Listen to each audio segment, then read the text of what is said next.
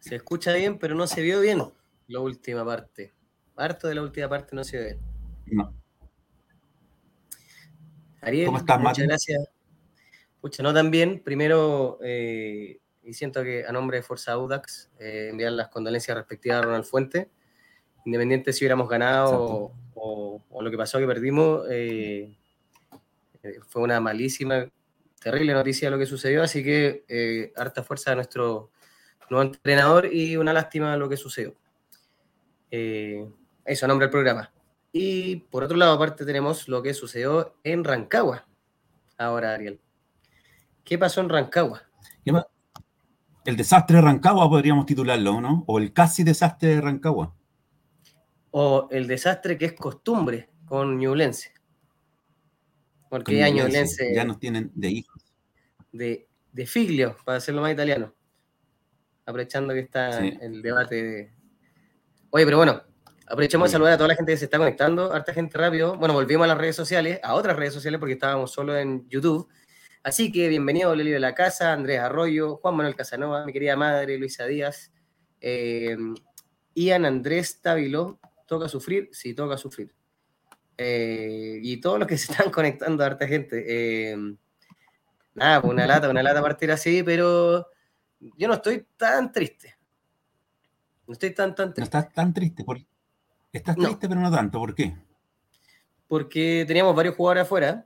Eh, hay un nuevo dueño en el Audax italiano, ¿cierto? Gonzalo Chilei, quien ya ha hablado de nuevos refuerzos. Y obviamente partimos con el pie izquierdo, se podría decir, pero eh, hay margen todavía para mejorar el equipo. Este no es el Audax final. Obviamente también tuvimos la ausencia de nuestro entrenador en la cancha, que yo espero que él, estando presente del equipo, muestre algo distinto o pueda reaccionar ante situaciones. Siento que el Audax no, no supo revertir cuando Ñublense no empezó como el que puso el acelerador y Audax nunca más llegó. Lamentablemente, espero que no sea solamente por el cambio, lo que está diciendo sea Sagasti, que, que salió Cornejo y perdimos el control del medio campo por completo. O sea, Brian Figueroa lo único que hizo fue un centro al final del partido que Baduli no pudo conectar de cabeza. Pero eh, nada, yo prefiero estar así como eh, tranquilo.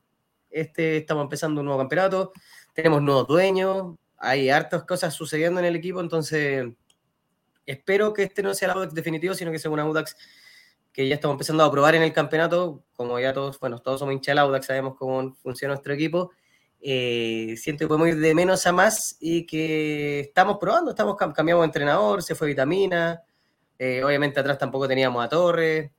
El equipo no se dio tan mal en el primer tiempo, eh, pero sí, obviamente no tenemos un equipo, o no tenemos mucho, mucho plantel y eso se notó, así que nada, ¿qué opinas tú, Ariel? Se notó. Yo también soy, voy a ser un poco más, no tan exitista. Ah, pero eh, Ñublense está a otro nivel, o sea, no podemos hacer nada contra Ñublense.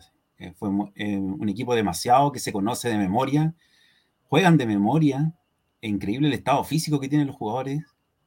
Eh, nosotros no tenemos un buen estado físico, me di cuenta. Y no sé si una cosa te diste cuenta, después lo vamos a comentar con nuestros, con nuestros panelistas.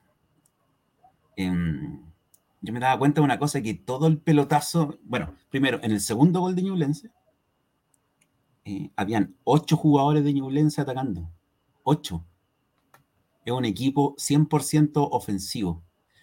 100% ofensivo. No tenemos nada que hacer ahí. Yo creo que Ñublense va a estar peleando arriba, entre los, entre los tres primeros lugares. Y nosotros a lo mejor también, pero es que yo no me pondría tan nega- negativo o pesimista. em, porque como dices tú, el primer tiempo fue relativamente bueno, ellos dominaron un poco más. Eh, el segundo tiempo fue 100% de ellos, llegamos una vez en, el- en los primeros minutos del segundo tiempo y, y al final y nada más. Y mm, yo no sería tan pesimista porque en el fondo eh, nos estamos midiendo con... eh, no vi todos los partidos del campeonato, pero vi varios. Y Ñublense es el que mejor jugó con la Católica. Hay una cosa que me Como nos preocupa. viene teniendo... Sí, disculpa, para terminar la idea, como nos viene eh, acostumbrando ya el Ñublense en los últimos dos campeonatos con Jaime García.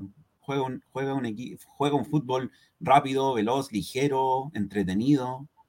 eh, y era el, era el técnico a traer, independiente de lo que pueda hacer Ronald Fuentes y con su staff técnico, pero era Jaime García. un tipo que ve el fútbol así de una manera de jugar, entretenerse, siempre adelante, atacar rápido, rápido, rápido. Y todos los pelotazos que iban hacia adelante, yo creo que los hinchas que veían el partido, yo por fin lo pude ver en una tele grande, pero todo, todos los, los pelotazos, los pases, y, cuando reventaba la pelota, siempre le llegaba uno de Ñublense. Era increíble lo bien posicionado que estaban en el campus. Y cuando saben los defensas y los volantes cuando van saliendo, saben dónde están posicionados y los pases siempre son al pie. Muy, muy... Es un, equipo que está dos escalones por sobre nosotros. Sí, pero a mí hay algo que sí me preocupa. No me preocupa más. Que nuestra única oportunidad de, lograr algo a nivel internacional en la Copa Libertadores se viene pronto y no sé qué tanto pueda mejorar este equipo considerando que perdimos con Ñublense. Y ahora se nos viene estudiante, un equipo que obviamente está a otro nivel, entonces, no sé. Eso me preocupa en realidad. me preocupa como que perdamos la oportunidad. Sí, Ñublense fue a hacer esa, esa gira a Uruguay o Argentina, no me acuerdo, pero le fue súper bien. Y jugaba súper bien. Sí, yo creo que yo, no menospre, yo no menospreciaría a Ñublense, yo creo que van a estar peleando arriba. Y y, bueno, y nos tienen de padre ya tres, cuatro años seguidos. Más. Pero bueno. Mm. Más tiempo, pero eh, sí me preocupa que Audax tiene que solucionar rápido los problemas que tenemos. No sé si algún refuerzo podría salvar esto. Eh, obviamente se nota mucho la ausencia de Cornejo en el mediocampo. Y independiente de eso, bueno, por lo menos me quedo con el primer tiempo, me quedo con Lautaro Palacios, que definió de forma excelente. Me quedo también con Aedo, que también me gusta lo que mostró una lata un poquito lo que pasó con, eh, bueno, lo que pasó con Oliver Rojas, que ahora ya no es jugador sub-21, pero está como lejos de un nivel como alto. En este caso yo siento que volviendo el Nico Fernández, él quedaría ya como titular por derecha. Y nada, esperemos que sigan trabajando. No sé qué va a pasar con nuestro entrenador a todo esto. Obviamente lo que sucedió fue terrible y no sé cuánto tiempo más él podrá volver. Y yo no conozco lo, o sea, los pergaminos de, Martínez, que fue el DT que hoy día estuvo en la cancha y no lo vi muy metido tampoco. Mm. Pero ¿sabes qué, Ariel? Más que seguir hablando de lo que pasó, vamos a analizar lo que pasó. ¿Y cómo lo vamos a analizar? Vamos a llamar a un experto para analizar este partido. A un, experto, bueno, con nuestro primer refuerzo del año. Sí. Nuestro primer refuerzo del año le vamos a dar la bienvenida a Don José Luis Barba. Aquí, aquí vamos a solucionar el tiro la duda. ¿Es Barba Gelata o Barba Gelata? Hola Ariel, hola Matías. Em, es Barba Gelata en italiano. La G se pronuncia Y. Así que nada, pues muchas gracias por. Em, por la invitación. Eh, ustedes son unos eh, expertos en, las redes, ya llevan harto años en esto.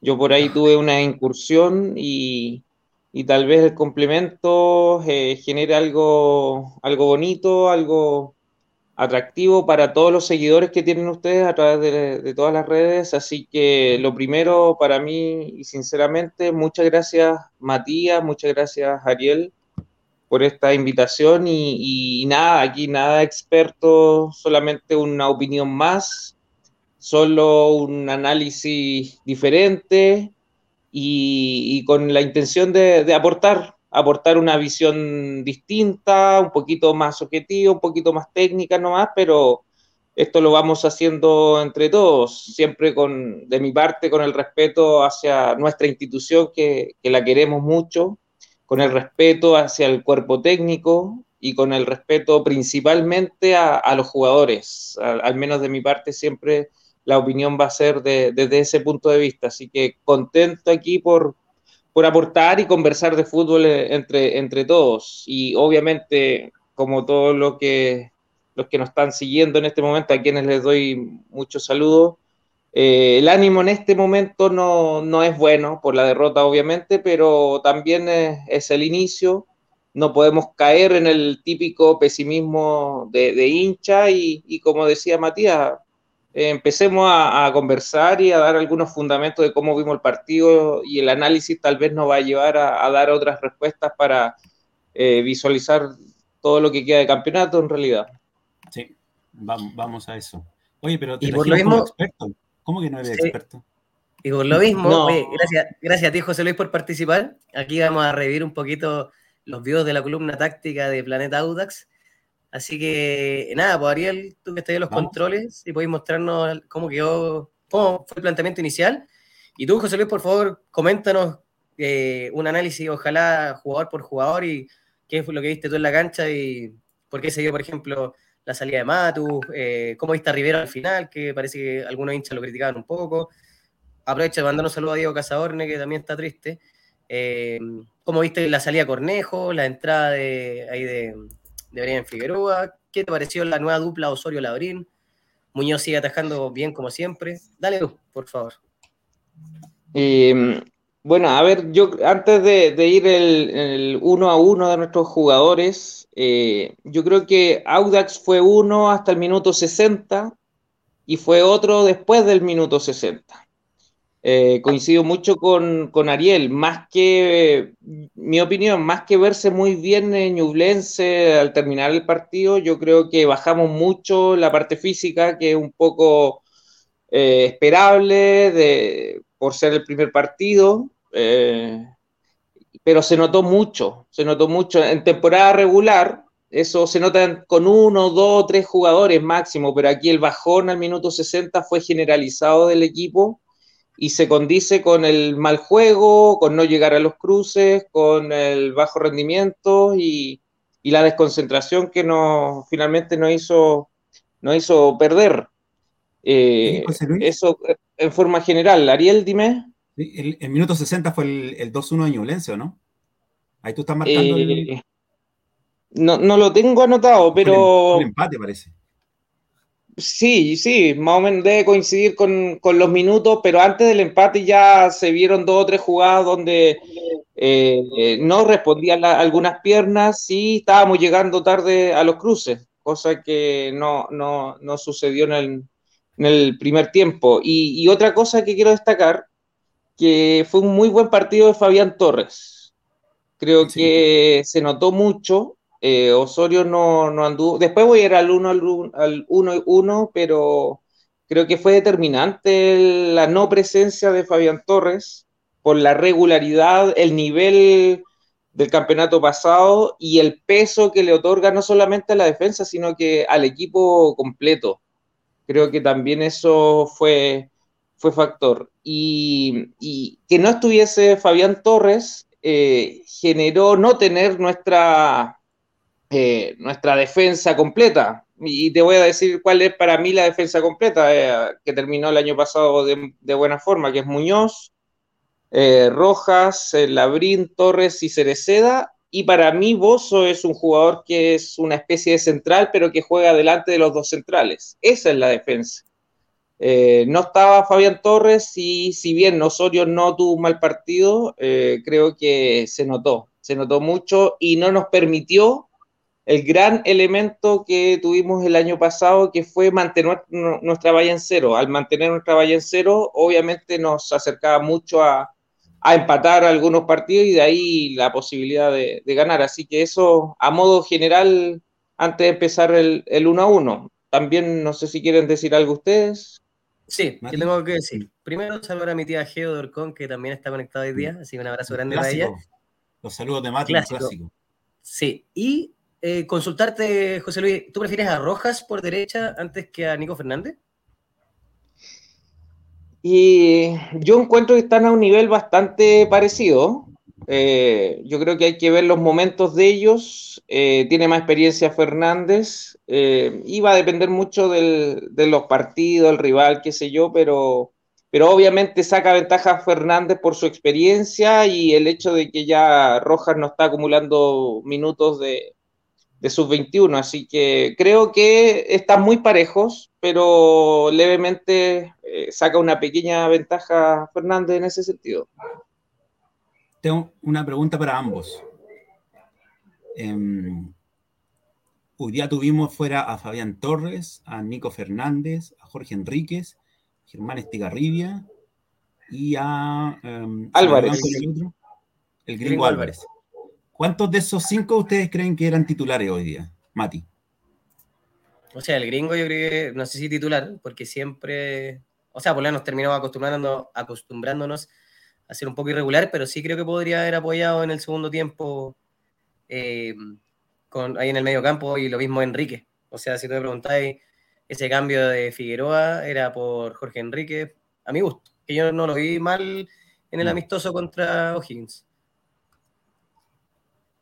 ¿Y tú, José Luis? Y Sí, coincido, coincido con Matías y, para responder a tu pregunta, yo creo que en muy buen momento los cinco perfectamente podrían ser titulares, sin, mm. ningún problema, obviamente. Así que eh, vamos a ver cómo se nos viene esta, temporada. Yo creo que no es bueno sacar conclusiones eh, completas todavía. Eh, anoche pasó una situación muy irregular inesperada obviamente para todos, yo, que yo creo que, que sí afectó, eh, no sé si en lo emocional, obviamente eso se sabe en la interna nomás y dentro del camarín, lo saben los jugadores, el cuerpo técnico, pero, pero sí afectó, ¿sabes en qué sentido? En cómo terminó el partido. Fue un partido donde al final terminó jugando 12 contra 11. 12 de Ñublense contra 11 de, de Audax. Y eso se nota cuando tú estás en la cancha. Me refiero a, García por el entrenador. Mm. ¿Qué mete? ¿Qué habla? ¿Qué, ordena? ¿Qué advierte? Y, eso en la cancha se va sintiendo. Mm, súmale el tema de los 60 minutos, que físicamente bajamos mucho y, todos esa, esos pequeños detalles van, van generando eh, el resultado final. Eh, es un, detalle no menor. Mm, les quiero comentar un dato que es bastante importante, yo creo. Em, previo a este partido, al partido de hoy, Audax Italiano hizo un solo día fútbol durante la semana. Después del partido amistoso con O'Higgins y antes del partido de hoy, solo un día fútbol. Y fue el día viernes donde, donde compartimos la alineación ahí en el chat que tenemos y en las redes sociales de Forza Audax. Un día fútbol. ¿Tú, Matis, crees que eso habrá afectado el, el ¿Y el resto fue solo trabajo físico? El resto fue solo trabajo táctico y físico. Pero fútbol, un partido de fútbol, fue un solo día, el viernes. Y este, el, pero es como, eh, sorry, disculpen la ignorancia, pero este es como la estrategia Ronald Fuente, así, yo no sé, honestamente, este es el trabajo, no, no, lo estoy criticando, no sé, obviamente, yo como mm. también nosotros siempre especulamos, yo no estoy en los entrenamientos, no sé cuál es el objetivo.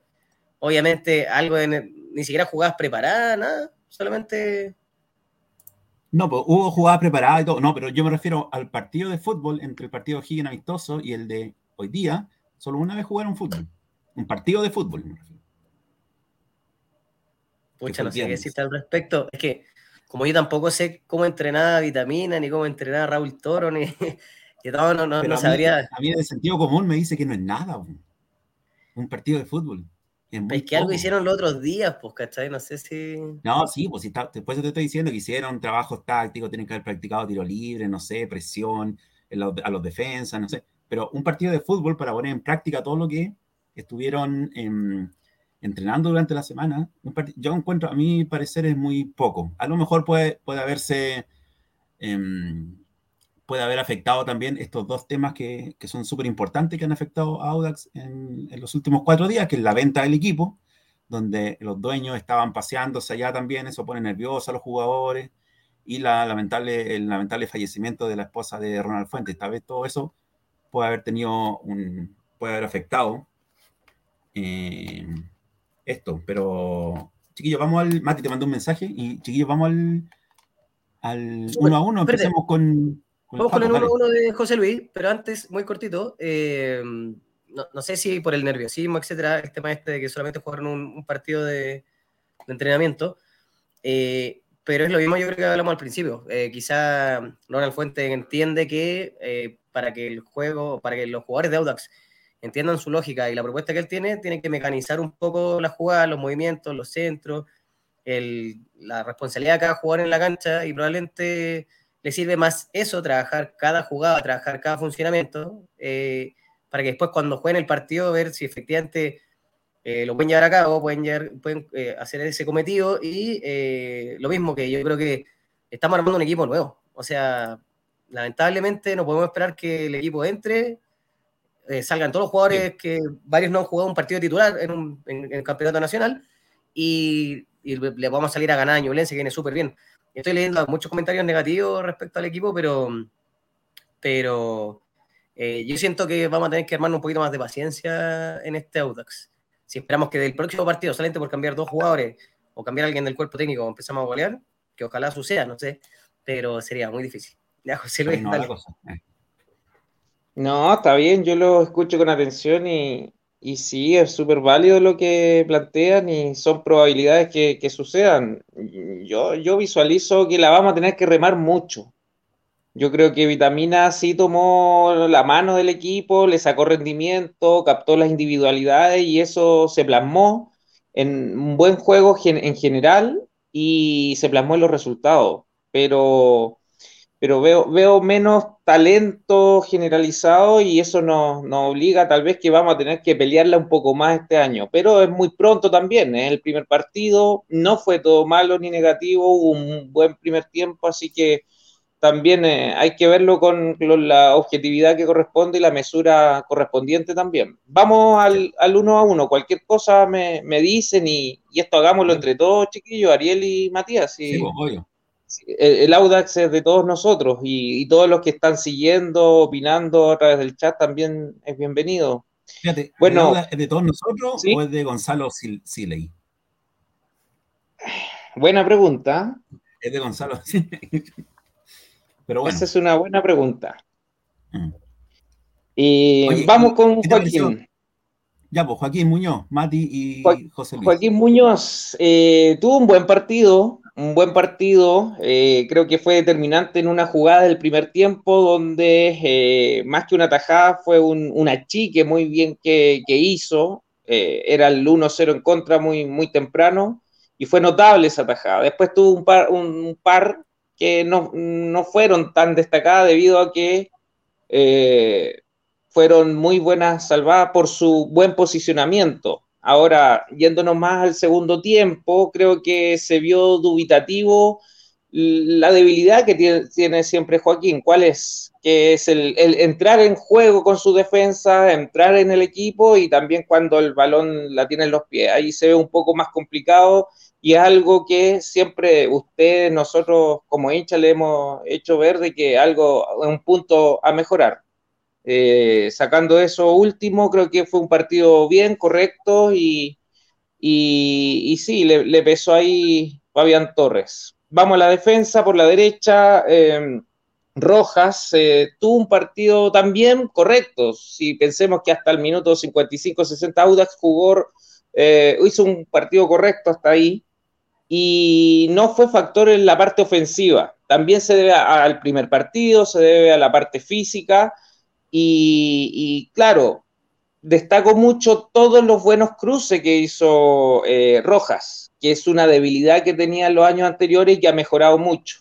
Siempre cuando él cierra en su defensa, cuando la jugada viene por el lado contrario, está cerrando muy bien y llega casi a ser un, central. Lo mismo se desea, insisto, hasta el minuto 60, todos los cruces fueron casi perfectos en, general en la defensa. Así que eh, falta trabajo en, ofensiva, es juntarse más por la derecha con Cornejo y, en este caso con, Riveros también. La dupla de centrales, eh, como ustedes siempre también lo han dicho, es difícil analizarlas por, separado. Eh, no anduvo mal Osorio, Labrín en su nivel, impecable, muy bien los cruces, le dio orden a la defensa, fuerte arriba, fuerte abajo, como siempre él es, pero hubo descoordinaciones con Osorio, sobre todo el primer tiempo. Mm. No fueron graves, no fueron eh, goles en contra, pero sí falta fiato, sí falta coordinación y sí falta eh, trabajo ahí, en la dupla de, centrales. Obviamente que Fabián Torres saca ventaja en esta dupla por la experiencia y por el nivel que, que mostró él, pero veo, visualizo a Osorio como un buen proyecto, es un buen central, tiene condiciones físicas bastante interesantes y perfectamente va a estar eh, eh, peleando la titularidad y, haciendo banca con, la intención de hacer una línea de tres cuando el, partido lo, amerite. Y para terminar con la defensa, Cereceda también lo vi muy con el freno de mano, eh, lo vi muy contenido, muy preocupado de los cierres, los cruces, la parte defensiva, que es lo que se le pide, obviamente, él es defensa primero, pero también muy poca ambición o, intención o ganas o trabajo en, ofensiva, un poco parecido a lo de Rojas. Y ahí tal vez se advierte una debilidad del equipo, donde si hay trabajo defensivo, si hay buenos cierres, pero la parte del mediocampo, la construcción ofensiva aún está al debe en, Audax, es lo que pude percibir del partido que vi frente a O'Higgins ayer en Rancagua y, el partido de hoy. Ustedes, chiquillos. sí, quería comentar algo que a mí me llamó mucho la atención, fue que en todos los centros que tenía Ñublense, sobre todo en el segundo tiempo, se fijaban que en el primer tiempo Ñublense llegaba directo al medio. En el segundo tiempo eran puros centros y me di cuenta de que en todos los centros, incluyendo el, del gol, y el otro centro donde hubo peligro, Osorio siempre terminó reclamando, no, no le estaba reclamando al, al, guardalínea, le estaba reclamando a Cereceda.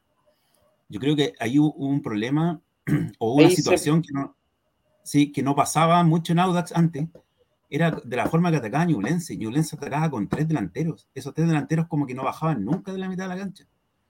Entonces, en todos los centros, como te, habían tres delanteros, uno en el primer palo, otro en el segundo y otro al medio. Eh, Labrín estaba marcando al primero y Osorio no sabía si marcar al segundo y al tercero porque Cereceda no cerraba. Porque no estábamos acostumbrados a que nos ataquen con tres delanteros y que nos ataquen tanto. Entonces, Ahora, yo creo que eso fue un factor también importante. Y yo eh, me gustaría terminar con, con la defensa, que Cereceda se contuvo después de la amarilla porque antes de la María estaba jugando bastante bien, me gustaba mucho. Y Roja a mí definitivamente no, me gustó el juego, tuvo un par de descuelgues buenos, pero fue fuerte en hora jugada, pero en el segundo tiempo desapareció 100%. Es cierto también. Hay, sí, hay harta crítica a Rojas, pero eh, por eso tengo que reiterar todo el rato. Vean el equipo que tenemos en cancha, tenemos eh, dos juveniles, un juvenil y medio que es Roja, que obviamente todos sabemos que tuvo harto hartos minutos del campeonato pasado porque fue finalmente él quien nos salvó los minutos de sub-21 y evidentemente hoy día no se vio tan bien en la cancha, no se vio muy bien. Eh, pero esto también es un trabajo equipo y efectivamente un trabajo al cuerpo técnico arreglar la defensa, o sea, lo que decía José Luis. El planteamiento de vitamina partía desde la defensa, efectivamente aquí falta un trabajo. No sé si es por lo que dice Ariel, que no jugaron fútbol en la semana, o porque probablemente quizás intentaron otro tipo de jugadas eh, preparadas, o porque también no pudo estar Ronald Fuente en la cancha hoy día, pero sí, nos jugamos bien, pero están todos pidiendo que destruyamos el equipo, que es el peor equipo del mundo, y eh, no sé si eso sea como la, la, solución, o sea, podemos hacerlo, pero no, no sé qué tanto sentido tenga, mejor revisemos por qué pasan las cosas, la causalidad de por qué Audax no se vio bien hoy día en cancha. Teníamos parado al frente a Ñublense, un equipo súper bueno, o sea, Ñublense no la ganamos desde, ya ni me acuerdo cuando le ganamos a Ñublense, entonces eh, sí nos vimos mejor en el primer tiempo, lo que dice José Luis, hasta que llegó el minuto 60, que fue la salida de Cornejo, y ahí perdimos el medio campo, y ahí le dimos todo el campo fértil a Ñublense para que terminara haciendo lo que hizo, que fue ganarnos finalmente. Pero sí, efectivamente no. Marco Dote, lean el comentario de Marco Dote, ahí están. no, no sé si una mierda, pero pero sí, obviamente quedamos todos menos desilusionados por lo que mostramos, pero efectivamente este no es, siento, espero que no sea el equipo titular y que podamos mostrar algo mejor en los próximos partidos. Eh, dale, José Luis, si, si puedes ir con el medio campo ya analizando, por favor. No, y coincido contigo, Matías, o sea, somos hinchas, estamos con un momento amargo, es cierto todo, pero no podemos ser pesimistas tampoco, eso no, no habla bien de nosotros como hinchas y sigamos desmenuzando los detalles, sabiendo el porqué y, y esa crítica constructiva genera una presión. Para mí, crean, créanlo o no, genera una presión positiva al cuerpo técnico y a los jugadores. Vamos al mediocampo. Bozo, eh, lo suyo, no le vamos a pedir más. Eh, creo que mm, le, faltó mucha más movilidad en comparación a lo que le vimos el año pasado. Eh, em, también creo que aguantó físicamente, insisto lo mismo, hasta el minuto 50, 60 y de ahí empezó a puro llegar tarde a los cruces y eso se fue notando y, la posición que él tiene es clave para lo que busca y quiere Audax, así que em, yo creo que hay que exigirle más y hay que pedirle más. No tenemos otro jugador con las características específicas de, esa posición por lo pronto. No, no, sé si reconocen a ustedes alguno, pero, pero nada, hay que sacarle rendimiento, hay que exigirle más y, insisto también en lo mismo, chiquillo. Yo creo que Audax se trabajó en la parte defensiva. Eh, se estableció la defensa, intentó se, intentó suplir a, Fabián Torres con Osorio, pero me da la impresión que el, equipo aún no está trabajado con las transiciones. Ya, tenemos el balón. ¿Qué hacemos con el balón? ¿Cómo nos movemos cuando eh, armamos una jugada por la derecha? ¿Cómo nos movemos por la izquierda? O al revés. ¿O cómo lo hacemos cuando nos saltamos rápidamente a la defensa y la jugada se inicia el medio campo? Después, cuáles son los movimientos hacia las dos bandas. Eso es la parte en general del equipo que yo no vi y, tiene que ver con una estructura general de, trabajo. Por la derecha, Cornejo eh, creo que también fue uno de los factores altos del equipo. Tiene mucho recorrido, mucho trayecto, tiene un despliegue físico enorme y eso le, va pasando la cuenta a medida que pasan los minutos y, el campeonato también. Eh, muy bien porque cuando él recepciona el balón desde uno de nuestros defensas, es uno de los jugadores que sabe girar y, al girar y conducir unos 10 o 20 metros ya te genera una transición rápida de pasar de nuestra defensa al área contraria. Y eso él lo hace muy bien, como se vio en la jugada del primer gol, que ya la había hecho una jugada anterior. Así que Cornejo, por lo que vi los minutos que estuvo en cancha, también eh, se vio bien. Ojalá la lesión no sea mucho, no sea grave y, creo que ahí tenemos un jugador clave. Cornejo el año pasado fue clave, fue muy regular, eh, hizo dos o tres goles creo y, por lo que vi también eh, es llamado a ser uno de los jugadores que le da peso a nuestro equipo. Por el otro lado, a Edo yo creo que le entrega frescura, pensando en este año, si bien ya había jugado algunos minutos desde hace dos años atrás, eh, es un jugador más consolidado, tiene más experiencia, le falta mucho y perdió muchos balones en el primer tiempo saliendo. Insisto en lo mismo, tal vez eso no está trabajado, pero sí le da mucha dinámica, mucha frescura, le, da, le entrega al equipo mucha movilidad y tiene mucha capacidad de desmarque y también puede ser un muy buen proyecto eh, como alternativa en esa posición. Me da la impresión que en buenas condiciones, está desgarrado lamentablemente, en buenas condiciones Enríquez podría ser un poquito más que, que Aedo hoy, pero obviamente la, circunstancia hizo que, no fuese titular Enríquez y había tenido un, en general un buen partido allá en, Rancagua frente a O'Higgins a pesar de, su expulsión. Así que ese es mi, análisis del, del mediocampo. ¿Qué, ¿Qué opinan ustedes, Ariel, Matías? Mati, ¿qué opinas tú? Eh, primero quiero aprovechar de comentarle a Andrea Arroyo, pregunta, o sea, me comenta que terminamos tercero la temporada pasada o se nos olvidó cómo jugar. Terminamos tercero perdiendo los dos partidos con Ñublense, que sigue la misma lógica de lo que pasó hoy día, eso no cambia.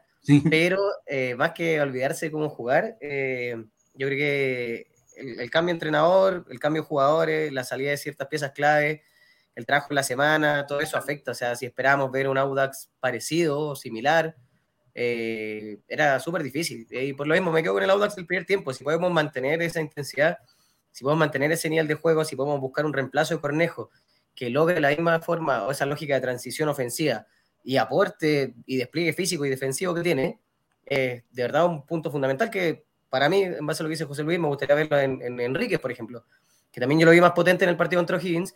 Eh, ido también, pues súper livianito, o sea, un cabro joven, eh, que está recién armándose en el fútbol y por suerte ha sido estos juveniles que de verdad nos ha dado nos ha dado esa como grata sorpresa de ver que no le tiene miedo a jugar, que no le tiene miedo a regatear, a meterse, a hacer un factor ofensivo. Y eso para mí también, también es un punto ofensivo, pero, o sea, un punto positivo. pero démonos cuenta que Aedo está partiendo como titular, o sea, ese es el, nivel de, de, bajas que tenemos. Aedo para mí es un jugador que sí, la idea es que participe, pero no le puede dar la responsabilidad de ser titular cuando siento que le falta harto, por eso, de nuevo, hay que ver qué equipo, o sea, por ejemplo, ya, Matus, Matus está adelante, me estoy saltando ya adelante. Todos están encantados con Matus por los goles que hizo ahora en la pretemporada, pero este cabrón nunca antes había jugado un partido titular en primera división y partió como titular, o sea, démonos cuenta de esas cosas también. Podemos decir que el Audax es un equipo de mierda, que somos el peor equipo, que hay que echar a Ronald Fuente, que echar la mitad del equipo, pero démonos cuenta el contexto de cómo se dieron las cosas y por qué probablemente se dio el partido que se dio. Si usted me pregunta, también tuvimos varias oportunidades de hacer más goles, entonces, mira, nos está hackeando la de eh, eso, eh, denle chiquillo a. Yo quería comentar dos cosas súper rápidas, que Cornejo es insustituible en el equipo, es un jugador que quita, que distribuye bien, que llega al área, ¿te acuerdas que siempre conversamos el año pasado, que siempre aparece en el área chica? Y es un volante, de, bueno, mixto, pero mate con tensión. A Edo sí le falta mucho todavía, es muy livianito, no tiene físico en realidad, tiene que sacar más físico. Y mm, también me gustaría comentar otro tema de que por eso Ronald Fuentes pidió un volante zurdo ahí de creación, un 10. Por eso que iba a llegar Amaral, Rodrigo Amaral, el uruguayo, que ya debutó con dos goles en Bolivia, para ese puesto, porque se, sabemos que ese puesto es débil, a pesar de que Aedo puede tener un futuro muy, muy prometedor. En el primer tiempo para mí quedó al débil, en el segundo fue mejor. pero se nota, se nota que ahí ese es un punto, un punto a reforzar. Y mm, Enrique me venía, me gustó en el partido con O'Higgins, pero lamentablemente está lesionado. No pudo, no pudo jugar. Y, José Luis, terminemos con, con los delanteros. Matus, Palacios y Luis Rivero. vamos a los delanteros, pero voy a decir algo de Aedo. Es el jugador que nos debería dar minutos, si no me equivoco.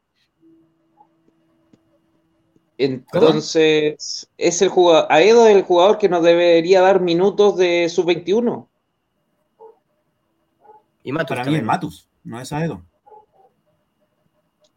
No, no, sí, pero en ese sentido tal vez eh, eh, gane algunos partidos de titular o juegue más de lo que esperamos debido a eso. Así que eh, es un factor a considerar. Así está el reglamento y, hay que jugar con, con, eso también. Vamos a, vamos a la delantera. Matus, coincido totalmente con, con Matías. se, ha hablado muy bien se había hablado muy bien en la eh, pretemporada y además se hizo un muy buen partido frente a O'Higgins, yo lo vi, aparte del gol, con mucha movilidad, eh, con mucho despliegue, usando muy bien la banda y siendo un factor ofensivo tremendamente importante, sobre todo el primer tiempo frente a O'Higgins. Y lamentablemente hoy... Eh, no vimos a Matus. Matus no estuvo en la cancha, eh, no se mostró, eh, lo anularon. Por ahí ese duelo sí, claramente lo ganó Cerezo por, el, por, ese lado.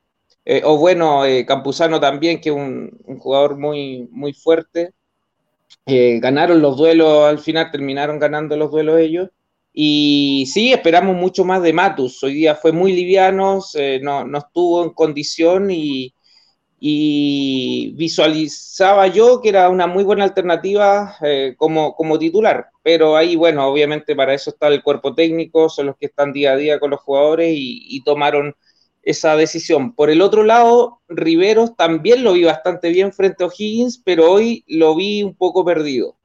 Lo vi un poco perdido, buscó, eh, se integró con el juego del medio campo, pero se integraba el juego y después se iba. Esa fue la sensación que, me dejó. Como que chocaba, quería encontrarse con sus compañeros y, no, no fluyó el juego que tiene él, ni, ni tampoco vimos los pergaminos por los que viene precedido, así que creo que también es un jugador que debe explotar mucho más, debe dar mucho más por su condición, eh, es joven y, debería tener ojalá una buena temporada. Y finalmente quiero destacar enormemente a Palacios, no por el gol, que lo vimos todos, eh, antes del gol tuvo una jugada muy parecida, pero por los movimientos de centro delantero que está haciendo Palacios. Él hace que se integre muy bien el mediocampo, y lo que se vio el primer tiempo con la delantera, pero eso se genera a través de sus movimientos de retractarse, de saber jugar de espalda al arco, de saber girar y hacer triangulaciones. Si usted analiza, eh, él permitía dos triangulaciones, una por el lado derecho que la formaba Cornejo, eh, Rivero y Palacio, del cual nació el, gol, y por el otro lado menos, pero también eh, la intención la tuvieron de generar más juego triangulado por el lado izquierdo en ese caso, entre Aedo, Matus y, y Palacio. Pero Palacio creo que ha crecido, creo que se está acercando mucho al nivel que, vimos de nuestro ex eh, centro delantero. Eh, y, también muy bien con, cómo se genera espacios, cómo se la arregla y todo el trabajo defensivo que tiene Palacios. Es el primero que empieza a corretear, el primero que empieza a, hacer la, marcación defensiva y, creo que, está respondiendo a la expectativa que todos esperamos y con goles, que es lo más importante, obviamente. Esa es mi, visión de lo que fue nuestros delanteros, Ariel Matías. Mati. Sí, de acuerdo contigo. ¿Y qué te parecieron los reemplazos, especialmente, eh, bueno, ya como para cerrar el, ah, análisis? Yo quiero decir algo de, algo de Riveros. ¿Ya? que no sé si se fijaron que en el, a ver, fue en el segundo tiempo, en el primer tiempo, em, parte, quizá bastante, perdón, bastante momento del segundo tiempo, Rivero estaba, eh, lo destacó el relator del TNT Sports, Rivero jugaba más abajo que arriba. Estaba defendiendo, es más, las dos jugadas buenas que tuvo Riveros fue saliendo atrás cuando se pasó a varios jugadores porque estaba defendiendo, no sé si se fijaron en eso. Más que defendiendo, estaba preocupado de, la salida de los laterales, porque ellos más fueron factor para Ñublense, los dos laterales, eh, Cerezo por un lado y Campuzano por el otro. Entonces, esos duelos fueron ganados por los laterales de Ñublense y eso pesó finalmente para volcar el equipo Ñublense hacia nuestra área. ¿se acuerdan el año pasado cuando yo les decía que no podíamos tener a Crobeto ni a Cereceda, dos jugadores de 37 años? Necesitábamos un juvenil, quizás alguien más joven, un lateral izquierdo más joven, y era Campuzano, y ahí nos demostró hoy día que era Campuzano, y lo dijimos tantas veces, hasta el mismo, el mismo eh, Montesino, cuando lo entrevistamos en Forza Audax, yo le pregunté directamente, oye, y si nos traemos a Campuzano, y dijo, oh, él fue compañero mío, es muy rápido, que bueno, que bueno, ojalá sería bueno Campuzano y todo. Bueno, nos perdimos a Campuzano había que traerlo. Y Mario proponía hablar con la, eh, los cambios, Michael Fuentes, Ryan Figueroa. Sí, pero mira, antes que pasemos los cambios que de verdad no, no, no, fueron la solución para el partido, y en base obviamente a todas las críticas de los hinchas, está claro que eh, nos falta plantel, nos falta plantel y eso quedó súper, súper claro hoy día. Eh, esta fue la primera experiencia real, Ronald Fuentes con, el Audax y si podemos ver el lado positivo, tenemos un nuevo dueño que en todo su discurso ha hablado sobre escuchar al hincha, sobre que vienen más refuerzos, sobre que quiere ser el cuarto grande. Claramente no nos alcanza ni para el octavo en, la lista como de grandes jugando así. Entonces, eh, esperemos que haya que esto, esto haya genere algún tipo de resonancia en la dirigencia. Ya tenemos una dirigencia nueva, una dirigencia activa una, dirigencia que ya lo han dicho en más de una entrevista, que quieren dar la cara, que, quieren ser parte de, que quieren involucrarse con todo lo que está pasando en Audax. Y este es el mejor momento para hacerlo. O sea, si hubiéramos tenido una especie como de empate un 1-0 medio mentiroso, probablemente se bajarían un poco los motores de cuánto arreglo hay que hacerle a este equipo, pero claramente hay que meterle hartas modificaciones y ojalá traer buenos refuerzos que nos ayuden a mostrar otra cara. Sí, aquí quiero resaltar un comentario, eh, chiquillo, de Enzo Macchioni que dice que no podemos entrar, que sí, bueno, yo creo que en todos los comentarios estamos de acuerdo que el equipo es corto. Ronald Fuentes sabe que nos faltan jugadores, por eso pidió cuatro jugadores más. Se nota que el equipo es corto, tenemos cinco, cuando hay cinco jugadores afuera, ya sea porque están lesionados o porque hay una em, suspensión, se nota. Se nota, porque sobre todo lo que decía el Mati, que entraban, los cambios no fueron un factor importante, porque entraron dos juveniles, ya quedaban eh, cinco minutos, no sé si hubo más cambios, yo me vine aquí a hacer la gráfica, pero yo entraba Michael Fuentes, que no estaba en su forma física, eh, se notaba que le faltaba todavía para ponerse a punto. Vayan Figueroa, que no fue ningún factor importante, y Masami Gutiérrez tampoco. Entonces, eh, también es difícil cuando estás perdiendo un partido, darle responsabilidad a, a Brian Figueroa, que no viene jugando hace mucho tiempo de titular, solamente alterna y un par de veces, a Michael Fuente, que venía de un mes de para con la cabeza en otro lado, no sabía en qué equipo se iba a quedar no, y a Masami Gutiérrez, que recién viene debutando en la primera división en Audax Italiano. Entonces ahí se nota, más los cinco que están afuera, se nota que es un, plantel corto y que necesitamos los cuatro jugadores que pidió Ronald Fuentes, tienen que llegar, tienen que llegar sí o sí los cuatro jugadores.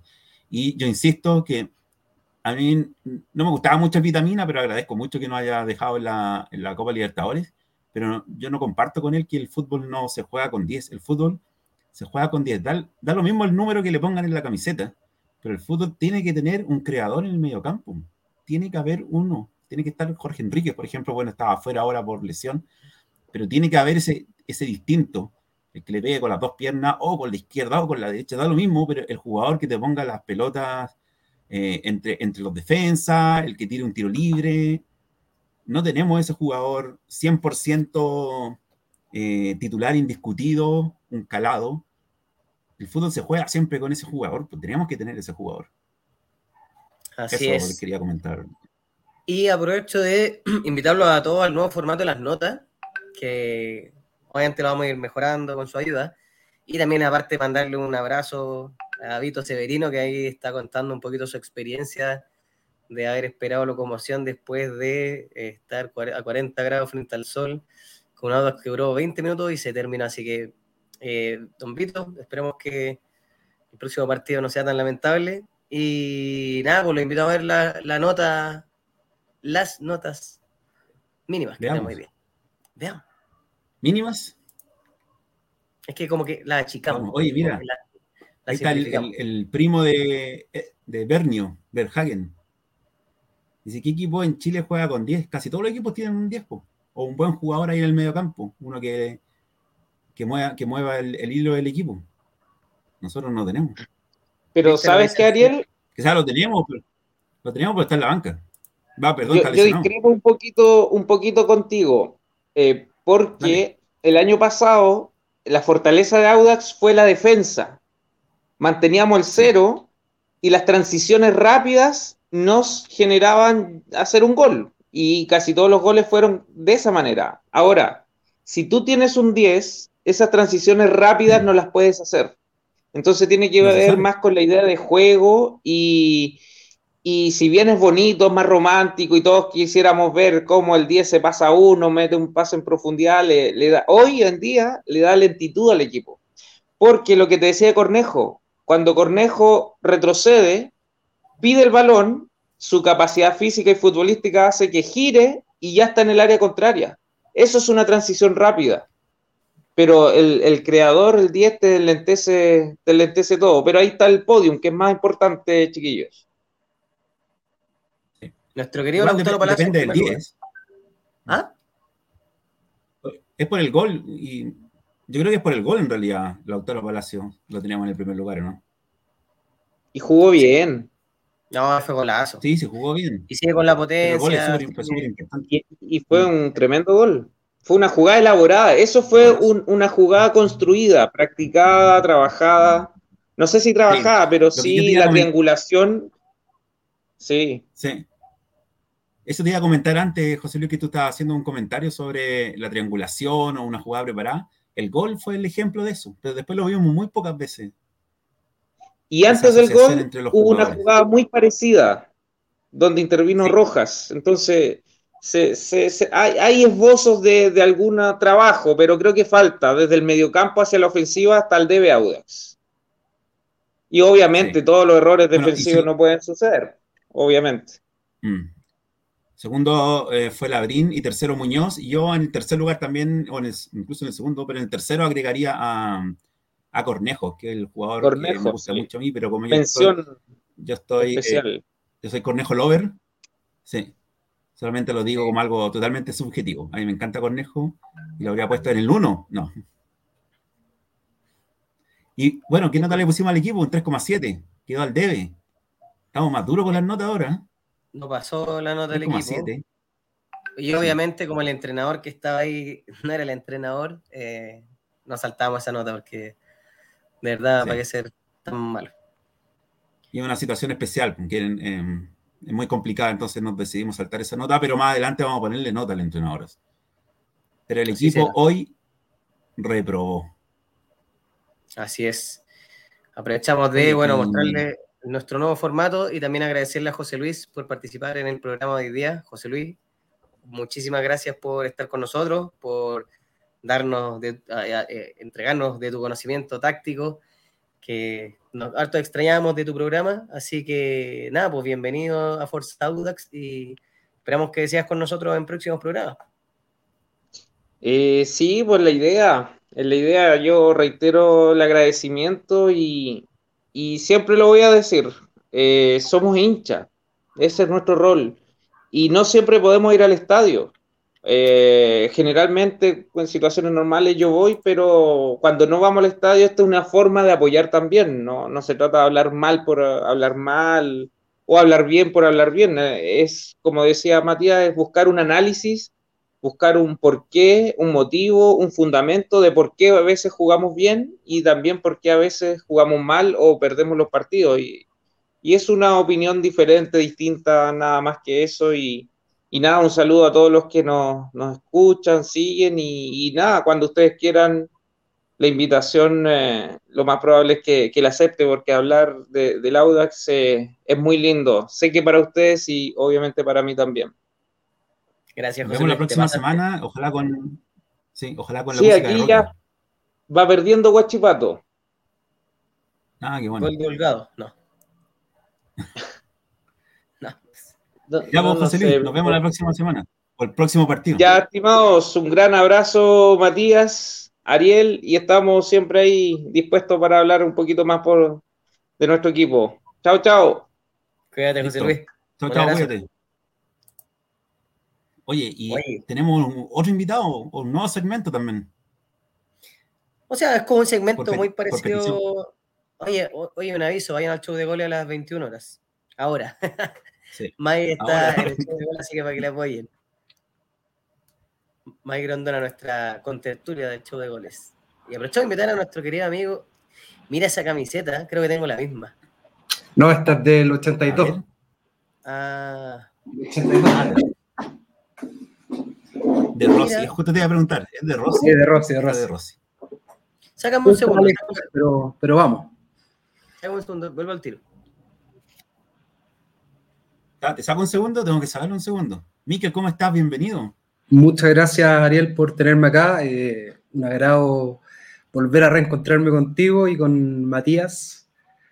Bueno, para pa analizar lo que fue esta derrota, una derrota, yo diría dura igual, eh, siendo el primer partido del campeonato uno tiene expectativas bastante altas y, y no se pudo cuajar la idea que, que, que, tiene Fuente.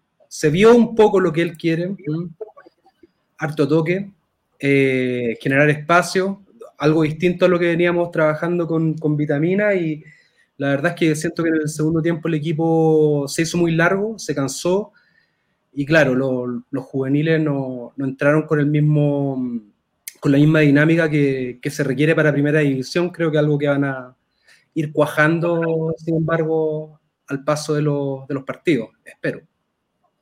Esperemos comentas que el equipo en el segundo tiempo Espera. Se, ah, disculpa, Mati, se hizo largo, pero en realidad el equipo es corto.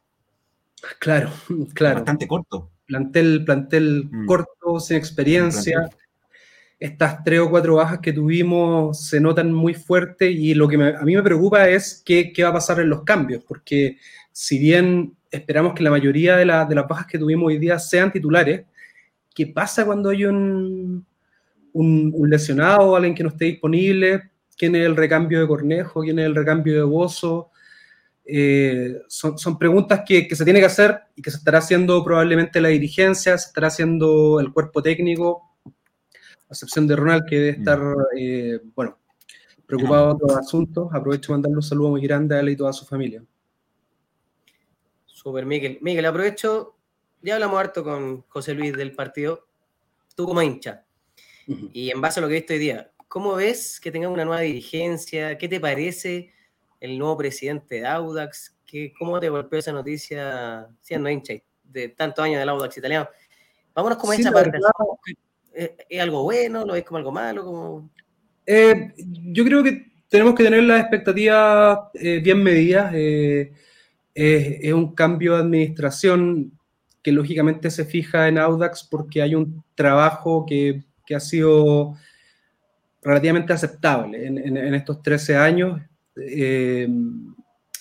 yo creo que, pueden haber cambios, que van a haber cambios, pero tenemos que verlo. O sea, al final la, la acción es lo que nos va a ir indicando cuál es el, el plan que ellos tienen para, potenciar este equipo. Eh, Ronald Fuentes ya habló de, que él necesitaba cuatro refuerzos, eh, un central, dos medios y un extremo. Veremos si es que los traen. Yo entiendo que sí. He, visto algo en Twitter que, está hablando algún jugador de, de O'Higgins. Así que a esperar, a esperar, a esperar a ver cómo se desarrolla.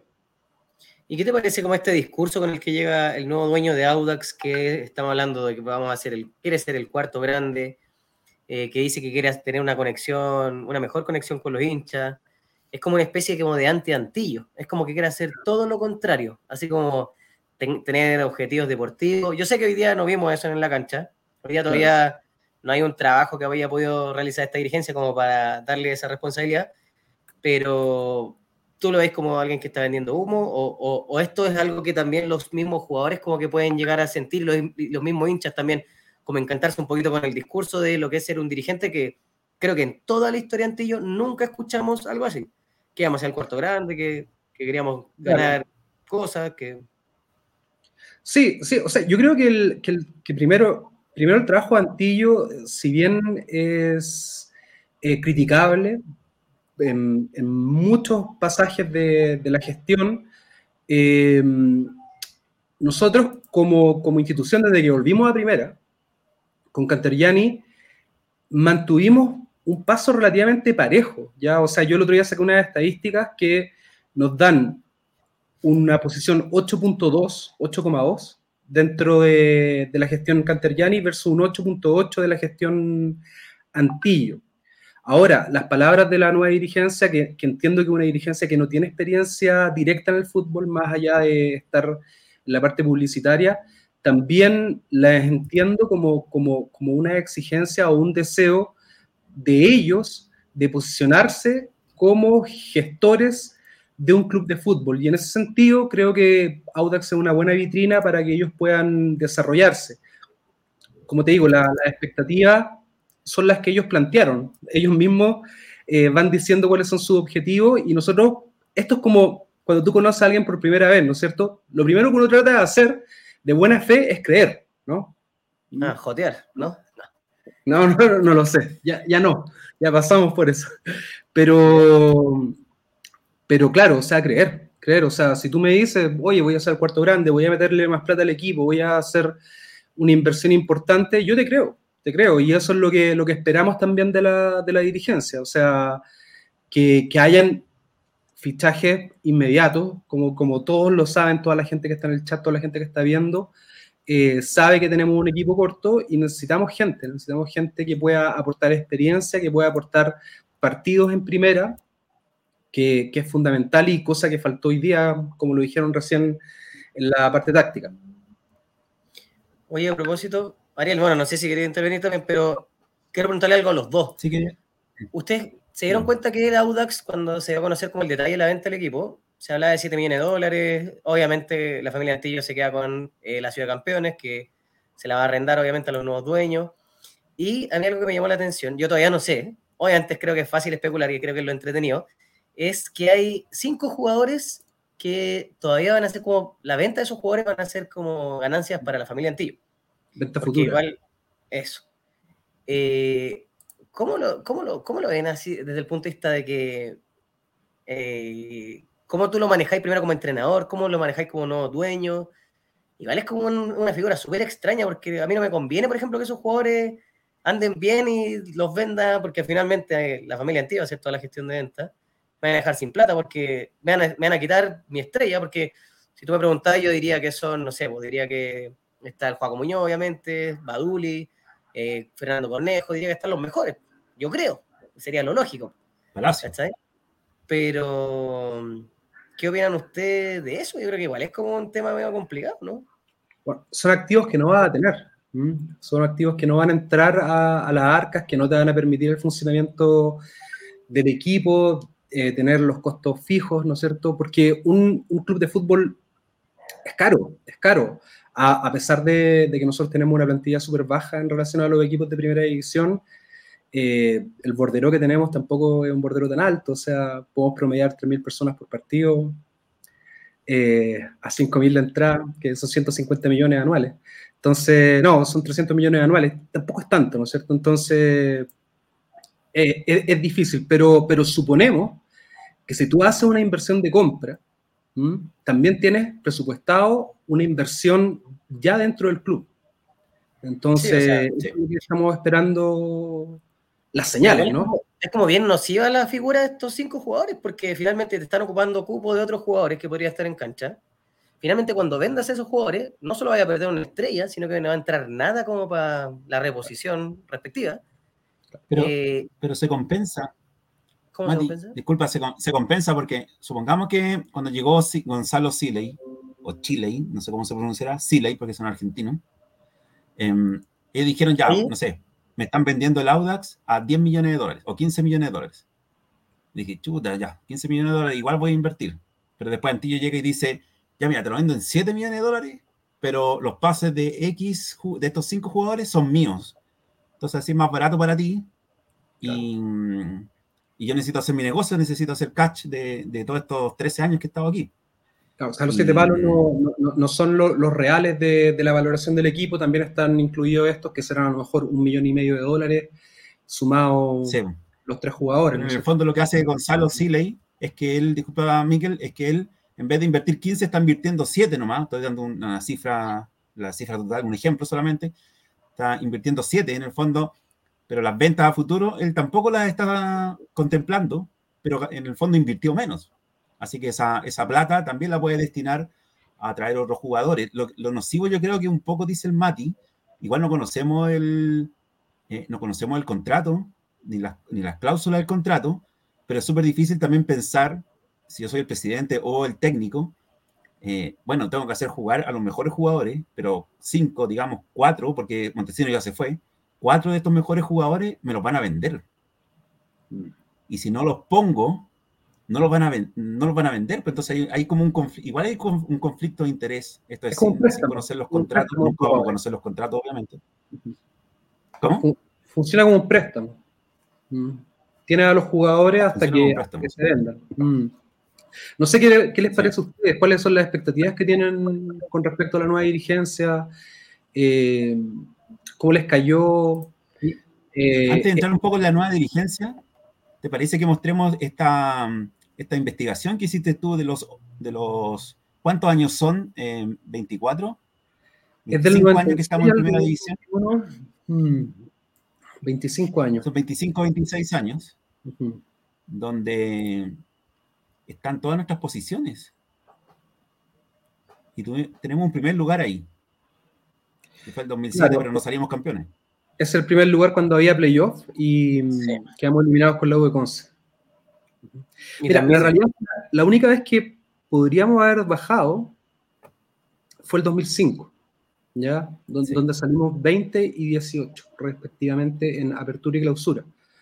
Ya ahí fue un rendimiento paupérrimo. Creo que en esos campeonatos no había descenso, porque estaban agrandando la base. Sumaron más equipos. Ahí estábamos con, con, Oscar Menezes y con Jaime Pizarro.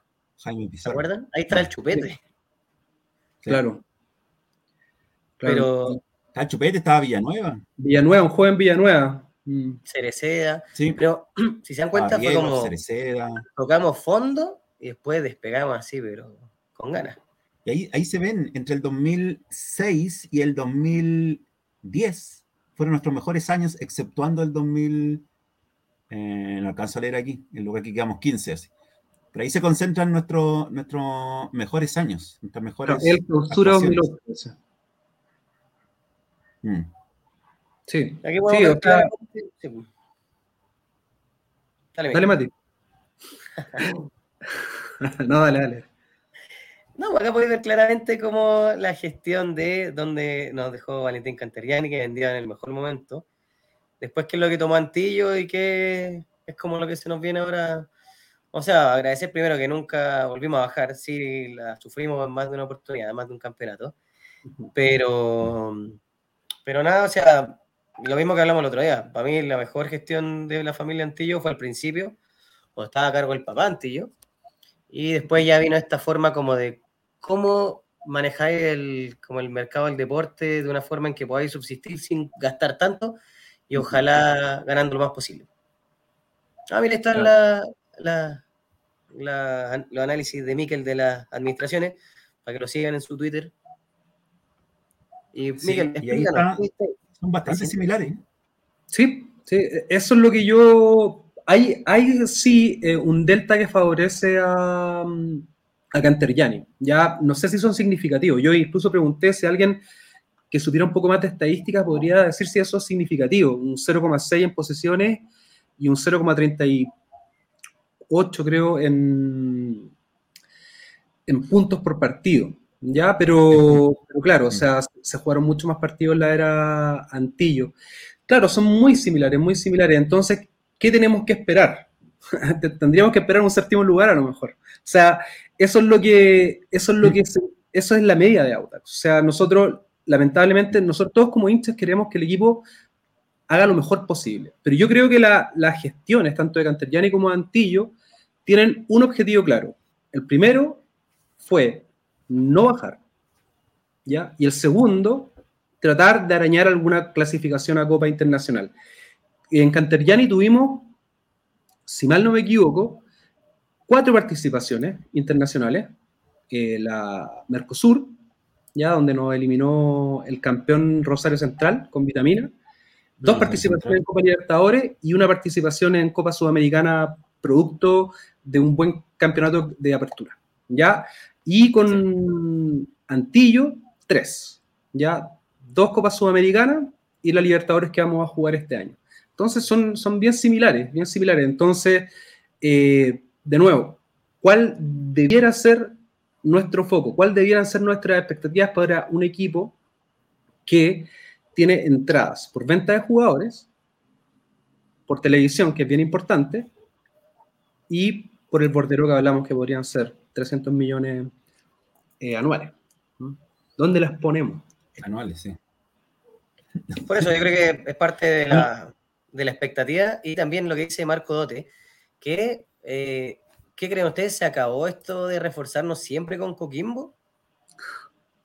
Porque nuestro nuevo presidente de Chile, ¿o cómo le decimos? Mm. Mira, yo tengo, hartas expectativas en el gerente general. Ya creo que, creo que su trabajo, tanto en O'Higgins como en la selección, lo precede. Ya entonces, creo que él podría ser un factor importante. Y ahí yo creo, y aquí me, me, gustaría detenerme y que lo conversáramos.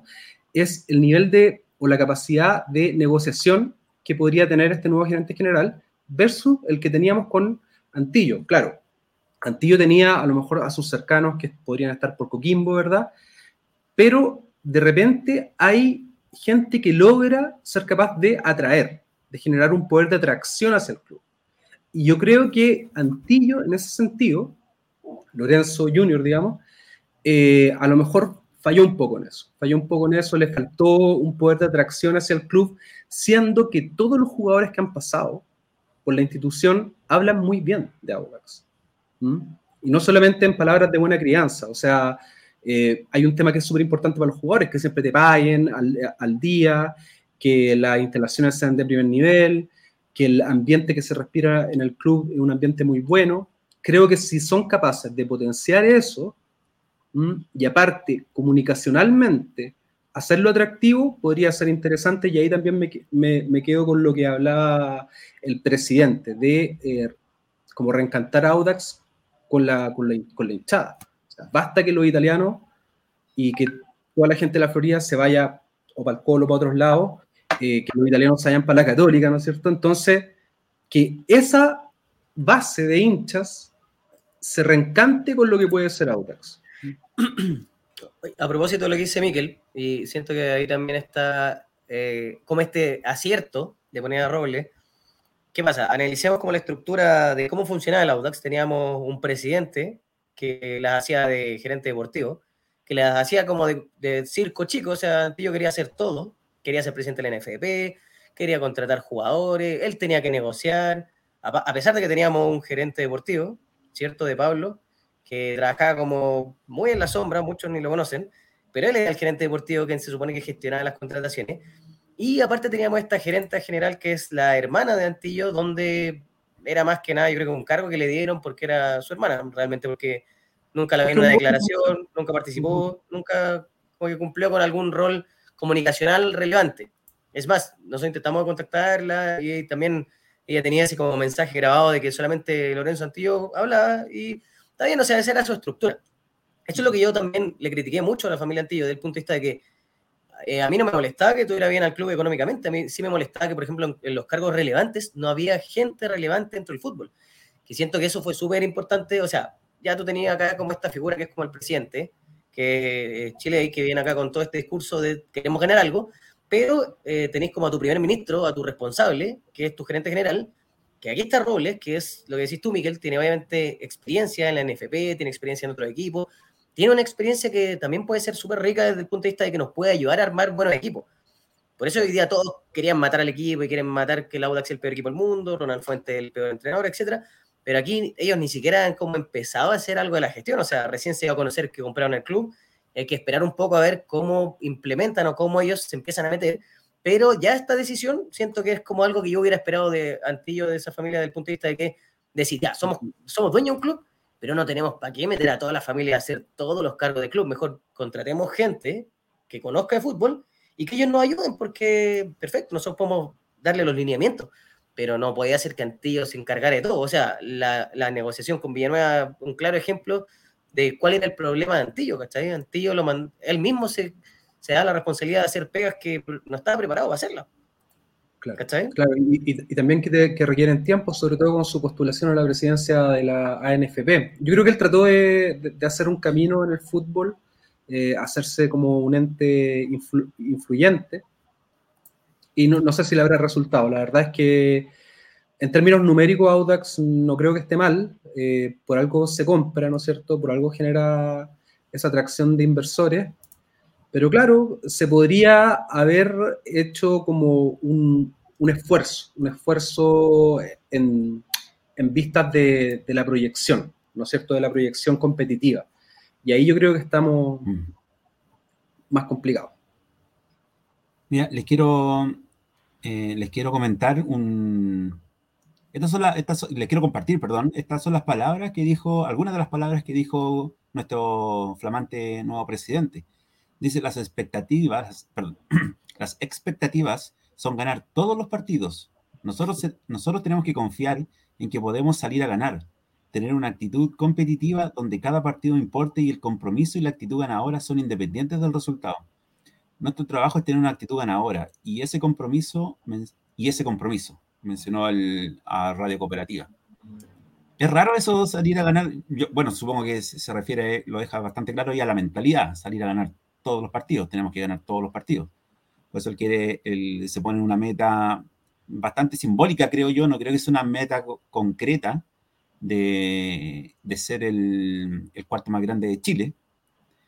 Yo creo que hay muchas otras aristas y variantes y otras metas pequeñas que él va a ir cumpliendo de a poco, como consolidar el club, recuperar su inversión, vender jugadores, contratar bien y vender jugadores, y después eso lo va a llevar a eh, participar en copas internacionales y eso lo va a ir llevando a poco a ser el, cuarto grande. Y después también dice Audax significa audaz, osado. Tenemos que demostrar en la cancha. Eso es la cancha. Es algo que se construye. Oye, ni veo ya. Es disculpen, es algo que se construye y lo que queremos construir. Entonces, el fútbol que queremos es un fútbol competitivo, ganador, que entusiasma a los hinchas y que permita ganar partidos. Y creo que no hay, hoy no hay muchas alternativas al protagonismo, al manejo del balón, a la intensidad, a la preparación física eh, para lograrlo. ¿Qué les parece la... Perdón, se me fue la... Ahí, las palabras de nuestro presidente. Yo creo que están perfectas. Es lo que, es lo que tiene que decir. Es lo que tiene que decir. Si, si tú vas el primer día a una pega y así, pucha, voy a tratar de hacer lo que sea posible, vamos a, vamos a tratar de no equivocarnos tanto, que te van a decir, a echar el primer día, ¿no es cierto? Entonces yo creo que, en ese sentido eh, las palabras son positivas, nos dan aliento, nos dan una expectativa alta y, como dije al principio, creo que lo que necesitamos es el plan de acción y el plan de acción lo vamos a empezar a ver con eh, medidas reales, contrataciones, eh, en fin. Contrataciones principalmente yo creo ahora es lo, más importante. Yo espero que... Dale. Disculpa, Mati, dale. Ah, no, no, yo solo espero que, que, que, eh, que en Audax empiece a trabajar un buen gerente deportivo. Ya, yo no sé si Role va a asumir esa responsabilidad, pero sí algo que nunca tuvimos, o el último que tuvimos que fue como simbólico, que era Oscar Meneses, que obviamente ya todos sabemos qué pasó con Oscar Meneses. Eh, ojalá que ahora de verdad se trabaje esa figura y que de verdad se le dé esa responsabilidad a una persona que tenga tanto los contactos como el, como el conocimiento, como lo que decía Miguel, esa, esa, esa personalidad o, ese perfil de atraer jugadores y de atraer a un, a un proyecto atractivo. O sea, es lo que decimos, o sea, eh, Chile eh, está marcando las pautas nuevas, o sea, esto es como un proyecto súper ambicioso lo que él quiere, pero las herramientas de quién va a poder materializarlo no son solo los jugadores. Y para eso yo creo que hay que analizar otros equipos de fútbol. Vean cómo funciona la U, vean cómo funciona la Católica. Por ejemplo, la Católica tú tenías un presidente que es una cara visible, pero que no hace nada realmente dentro de la Católica. Tú tenías al Tati, que es el gerente deportivo, y tú tenías a Juan Pablo Pareja, que es el gerente general. Ellos dos crearon toda la lógica del funcionamiento del equipo y los presidentes iban pasando nomás. ¿Cachai? pero hicieron un equipo como tan competitivo y tan bueno desde el punto de vista de cómo lo hacían funcionar, que si de verdad el trabajo de arriba es bueno, los jugadores lo entienden, se puede transmitir y finalmente se logra todas estas cosas que está diciendo. Obviamente, si solamente dice esto y después no, se condice con las contrataciones, con los cargos, por ejemplo, gerenciales o dirigenciales que tenemos en el equipo, son palabras que se las lleva el viento. Se transmite, es verdad lo que un... Sí. Aquí igual es un poco distinto porque. Mario, disculpa, Disculpa, Mati, espérate. Ah, Mario. Ojalá, nos financiara Gonzalo Mario. Chilei. Digámosle Chilei. Financia tres panelistas para el Forza Audax este año. Así cuando le haya bien, Oye, decimos, el... chi, chi, chi. ley, ley, ley. Ley. Oye, y, igual es un poco distinto este año porque en la administración Antillo y en, la, en el final de Cantrillani eran varios, varios socios, habían varios directores representando a cada, a cada parte interesada. Eh, pero ahora es solamente Chilei, el, porque el, al comprar, al vender el mayoritario, el controlador, disculpa, Miguel. Son cinco. ¿Son cinco qué? Los socios. Cinco directores. Son cinco los socios. Los ah, son cinco socios. Sí, sí, sí. Eh, Chilei como ah, presidente. Chilei como presidente, entonces van a haber igual cinco directores. Pero si lo ponen a él de presidente, es porque hay una directriz clara, ¿no? Sí, y aquí me gustaría leer esto también, que yo creo que es lo que más nos importa, es lo que más comentan los hinchas, después de, yo creo, después de las contrataciones. Dice, como club nos interesa poder jugar en el Bicentenario lo antes posible. Esa es nuestra intención. Entendemos la medida de salud que hacen que las autoridades lo utilicen como centro vacunatorio y estamos a la espera que nos autoricen a poder jugar nuevamente en el estadio. Para nosotros es una prioridad jugar ahí. Mientras tanto, obviamente, seguimos entrenando en Puente Alto, en el centro de entrenamiento admitió. Perdón, se me, se me fue la... Ley se comprometió a terminar con el coronavirus. Me parece excelente. en el fondo, eh, esto también viene a, viene a ser como una válvula para quitar la presión que había entre la municipalidad y la familia Antillo, que no eran, eran malísimas las relaciones, es más, todavía tenemos un litigio pendiente hasta la memoria 2020, o sea, hasta el 31 de diciembre de 2020 había un litigio pendiente, todavía no sale la memoria 2021, por el, por el comodato del Estadio Bicentenario, que recordemos que lo dio la, la alcaldía anterior, creo que fue, no, no quiero mandarme un carril, no me acuerdo si fue Salaquet, parece. Salaquet. Sí. Eh, por 40 años, entonces la municipalidad, Carter no quiere eso, obviamente, Carter y su, y su linaje no va a salir de la Florida en, muchos en muchos lustros, Así que lo más probable es que mm, al cambiar una de las partes, este litigio o esta relación debería, debería mejorar, porque ya viene Chile y, con todas las intenciones de, ocupar el estadio, se nota que es, responsable igual y respetuoso, sabiendo que es de la municipalidad y ya pidió autorización para poder jugar ahí. Hay una nueva, hay una nueva contraparte para Carter y esperemos que llegue a, buen puerto porque todos queremos jugar en el Bicentenario. Yo antes de irme quiero ver al, lado en el Bicentenario. No en Dos cositas. la calera. Dos cosas. Eh, yo no, bueno, no sé, no sé si éticamente negativo, pero yo no descartaría lo que dice Mario Verhagen, el tema de levantarle el, gerente deportivo a Curicó. A, eso me refiero, a ese tipo como de, gerente necesitamos. Y, lo otro es ¿Ah? Que venga con la marraqueta, pía Mario. Sí, pues, oye, de verdad, yo creo que puede ser aporte, pero ese tipo de figuras necesitamos, ¿cachai? No es como un, no es como un Claudio Tesa, ¿cachai? Que venía del apoyo a gol, ¿cachai? Que era como una cuestión, nada que ver. Necesitamos alguien así como de la industria.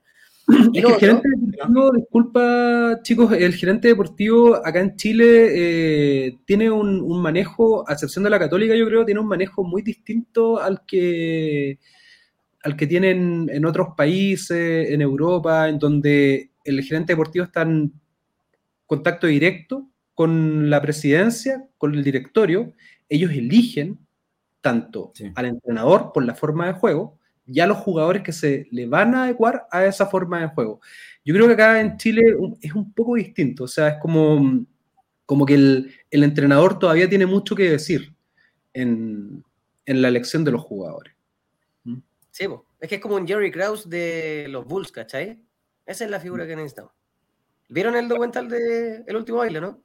No. Sí, pero, pero claro, o sea, claro, eso es lo que necesitamos, pero por eso yo, yo digo que esa figura de Kraus sería como el director deportivo en línea directa con el, directorio, no con el entrenador. O sea, el entrenador es como, oye, traemos, tenemos estos dos. Estos dos son los que elegimos. Ah, y el que tenía esos dos. Ya, porque por eso, Miquel, ahí va, ahí va el, cómo armar el proyecto, porque tú primero buscáis un entrenador que tenga cierta característica y en base a lo que tú conocís de ese entrenador, buscáis ciertos jugadores que, eh, como que, es como cuando vino Raúl Toro a, la Florida. Y los refuerzos que trajo Toro, armaron y aprovecharon todo como la materia prima buena que teníamos en el Audax, que fueron con los refuerzos de Toro, que se trajo de Coquimbo, etcétera, y eso nos transformó en un super equipo. Y un detalle es que aquí vamos a tener también otro problema, o, o Chile, yo no sé si sabe que va a tener ese problema, pero, y por alguien dice que casi nunca se entrena el bicentenario, el bicentenario está hecho pebre. O sea, esa cancha hay que cambiarla sí o sí. Hay que cambiar el pasto, claro. Eso. Entonces, ahí vamos a tener un tema también. Y vamos a tener otro tema con la municipalidad. Yo sé que todos se quieren llevar bien y que sería lo ideal, pero cuando llega el tema de Lucas va a ser problema, yo creo. Ahí podemos ver el primer round Chile Municipalidad de la Florida. Si la municipalidad lo cambia. Hay que cambiar la carpeta. Hay que cambiar la carpeta. Hay que, hay que pensar en Dua Lipa tiene que venir una carpeta nueva. Que venga, sí. no? Que venga nomás. ni siquiera sé quién es Dualipa, pero sé que va a tocar ahí. Es un grupo, ¿no es cierto? Es un conjunto eh, que va a tocar ahí. Una cantante. Es una, Mira, yo creo que al final, bueno, eso, para hablar un poquito del equipo, es, es, algo que, que uno de repente como que no entiende muy bien, porque lo que había con, con, ¿cuánto se llama? Con, con Vitamina era un estilo de juego y con Ronald Fuentes un estilo totalmente distinto. O sea, es otra cosa. Entonces, lo que, tú, lo que ustedes decían, ¿cuál es la línea de juego que yo quiero? ¿Se está viendo acá en el equipo? Se está viendo que están trayendo un técnico nomás, que suponen que les va a resultar. No estáis viendo una línea de juego. Son dos cosas distintas. Para mí, Ronald Fuentes necesita puro cabros que son muy buenos para la pelota. Eh, Vitamina necesitaba cabros rápido. ¿Mm? Acuérdense, la línea, la línea defensiva estaba mucho más pegada a Joaquín, salían rápido por la, por la orilla, gol. Muy buena temporada. Acá, para que se desarrolle esta, esta idea de juego, necesita cabros que sean muy buenos para la pelota. Y lo que le pasó a Ronald en Wonders, que él pidió mucho refuerzo. Y la dirigencia les dijo, no, no tenemos plata. Entonces, mm. él, él sabe también que para su estilo necesita algún tipo específico de futbolista. Y que en Audax no sé si los tiene tanto. Pero por eso llegó un nuevo presidente que se supone que va a gastar esa plata. Claro. Así que esperemos que lo hagan, esperemos que no sean, o sea, ya dijeron que llegan cuatro jugadores más, se supone. Hoy en día vimos un equipo corto. Y nada, pues yo creo que a seguir esperando a ver qué es lo que nos puede mostrar este equipo. No sabemos cuándo vuelve Ronald Fuente y no sabemos cuánto puede afectar eso también al equipo, porque ya pronto se vienen más partidos. Influye que nos Todos queremos por último ganar, ¿cachai? Como, sea, pero ganemos algo para que después no estemos sufriendo. Y, un, y un, puntito relativamente final. Eh, el campeonato no te espera. El campeonato no espera a que los clubes y los futbolistas y los sistemas se adapten. Mm, ya vamos en la fecha 1, no se vio un buen equipo y tampoco se ve que haya mucho recambio por la experiencia más que nada. Mm, los chicos, si bien lo hacen bien, le ponen todo lo que pueden, mm, hay un nivel de primera división que, que se requiere de manera urgente. Así es. Y aquí una pregunta que hace Fran Yaitul. ¿Cuándo se cierra el libro de pases para que, ¿cómo se llama? Eh, para que nuestro presidente haga su inversión que nos está diciendo, nos está prometiendo? Sería la cuarta fecha. Se cierra, se, cierra el a las 23.59. Sí. El plazo fatal para presentar una solicitud de habilitación de jugadores vence a las 23.59 horas del día hábil anterior al inicio de la cuarta fecha. O sea, al inicio de la cuarta, antes de que empiece la cuarta fecha, ahí vamos a poder ver si efectivamente es real todo lo que nos están diciendo o si no. 24 de febrero. un mes. 24 de febrero. 17 días quedan exactamente para que se amarre, al parecer, el primero que podría estar llegando o que está sonando en Twitter como rumor es Matías Sepúlveda, ex volante mixto de O'Higgins, que quedó libre, que lo quería la Católica, lo quería Colo Colo, lo quería la U, es difícil que llegue, porque competir con esos sueldos, pero a lo mejor el, el primer golpe de timón de Gonzalo Chilei. Aquí venimos a ganar. Y vamos a competir con los sueldos de los grandes.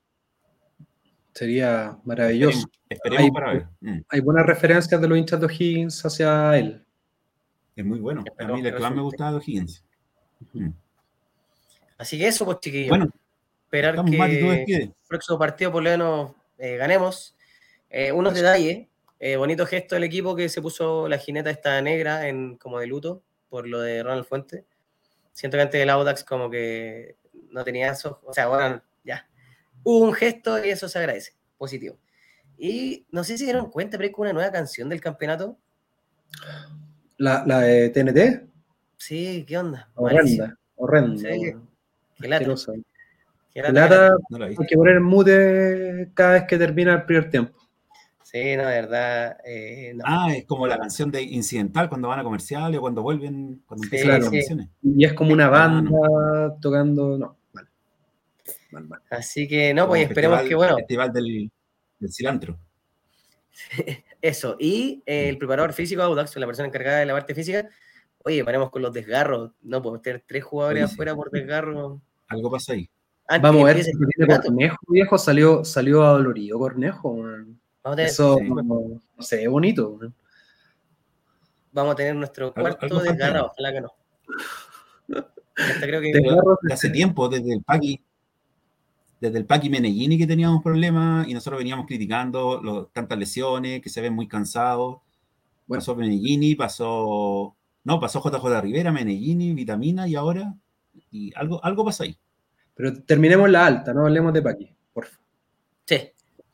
Hablemos de, de, Miquel. Y oye, Miquel, gracias por participar.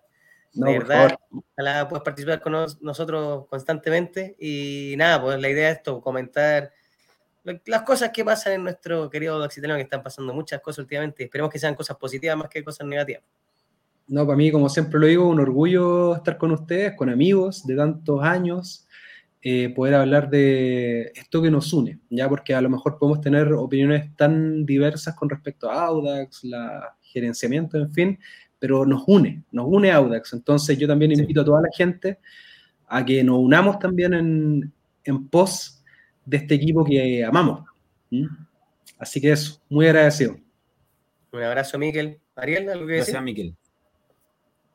No, nada, que nos vemos la próxima semana después del partido contra, ya se me olvidó. Guachipato. Con, el con la derrota hoy día, Antofagasta creo que era. No, Guachi. Guachipato. ¿Cómo habrá salido Guachipato hoy día? No sabemos. Sigue perdiendo 1-0, recién ha empezado el segundo tiempo. Jugando relativamente mal. Me cuesta Guachipato. Esperemos que... visita, me acordé. Sábado a las 6 de la tarde. En el CAP, ¿verdad? En el CAP, sí. Yes. Bueno. Así que nada, pues veamos el partido y ojalá que salga todo bien. Un abrazo a los dos. vamos a ganar. Abrazo a todos. Sí, y Nos pronto, tener, gracias tener a todos menos que Mira, en Argentina. Nos vemos, chao, chao, chao. Cuídense, chiquillos. Chao, chao. Buenas noches. Verá que tengo que finalizar la transmisión.